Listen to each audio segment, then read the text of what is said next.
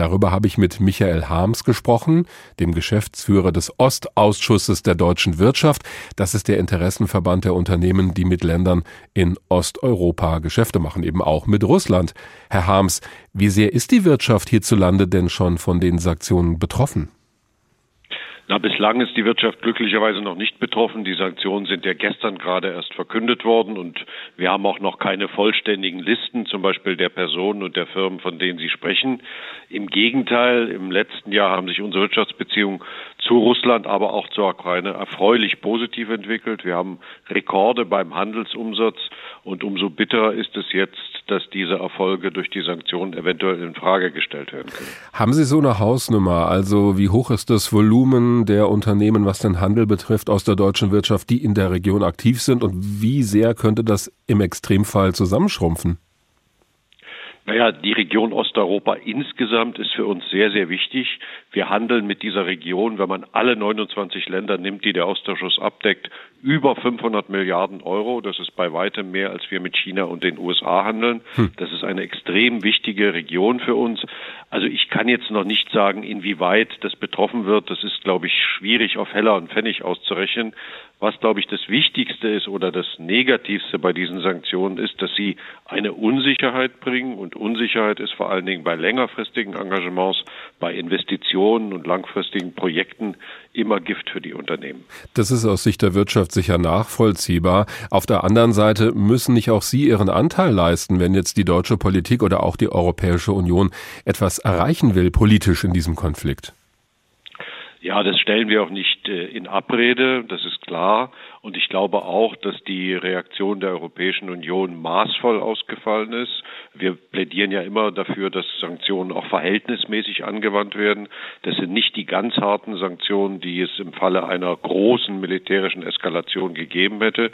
Ich glaube, das ist völlig korrekt, dass die Bundesregierung und die EU-Kommission da stufenweise vorgehen wollen. Insofern haben wir natürlich, obwohl es unsere Interessen betrifft, ein gewisses Verständnis für diese, diese Sanktionsrunde. Zumal der Westen das ganz große Paket ja noch nicht ausgepackt hat. Da ist immer wieder die Rede vom internationalen Zahlungssystem SWIFT, von dem Russland ausgeschlossen werden könnte, wenn das so weitergeht. Und das würde dann natürlich nicht nur Russland treffen, sondern auch alle Länder, die mit Russland Geschäfte machen. Was denken Sie denn über so einen Schritt? Naja, das ist natürlich ein äh, radikaler Schritt. Wir hoffen sehr, dass es durch die politische Entwicklung nicht dazu kommt, wobei eine Sanktionierung der großen russischen Banken, von denen ja auch immer wieder die Rede ist, einen ähnlichen Effekt hätte, weil unser Außenhandel muss ja einfach finanziert werden. Es müssen Geldströme fließen, es müssen akkreditive Garantien ausgegeben werden.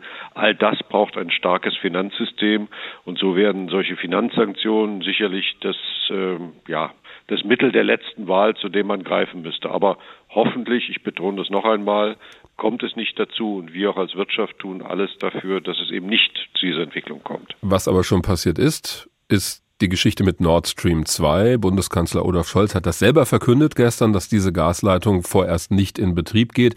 Es wird schon darüber gesprochen, dass es vielleicht gar nicht dazu kommt. Jetzt gibt's ja Firmen hier in Deutschland, die natürlich davon ausgegangen sind, dass das Ganze so abgewickelt wird, dass es also an, an den Betrieb kommt. Rechnen diese Firmen jetzt damit oder erwarten die das sogar von der Bundesregierung entschädigt zu werden? Nein, dafür gibt es ja bislang auch keine rechtliche Grundlage. Ich glaube, auch hier hat die Bundesregierung sehr, sehr weise gehandelt. Einmal hat sie das Heft des Handels selbst in die Hand genommen und hat zum Beispiel nicht so lange gewartet, bis die Amerikaner sogenannte Sekundärsanktionen aussprechen. Das wäre nämlich für uns noch schwieriger gewesen.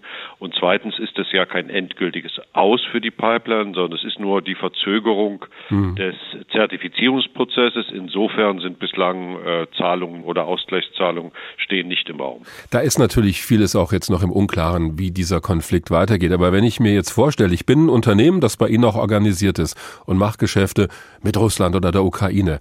Ich meine, in Zukunft werde ich mir das doch jetzt dreimal überlegen angesichts dieser Entwicklung, bevor ich in Russland oder in einem der Nachbarländer investiere, oder?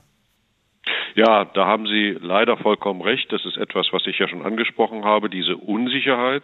Wenn Sie eben ein Investitionsprojekt haben, was im Zweifel auf Jahrzehnte angelegt ist, da überlegen Sie eben wirklich dreimal, kann ich mir das in der jetzigen Situation leisten? Wird sich meine Investition rentieren? Kriege ich die Finanzierung gesichert? Wie ist es mit Sanktionen? Und das ist eben der größte Kollateralschaden, den diese ganze politische Entwicklung anrichtet.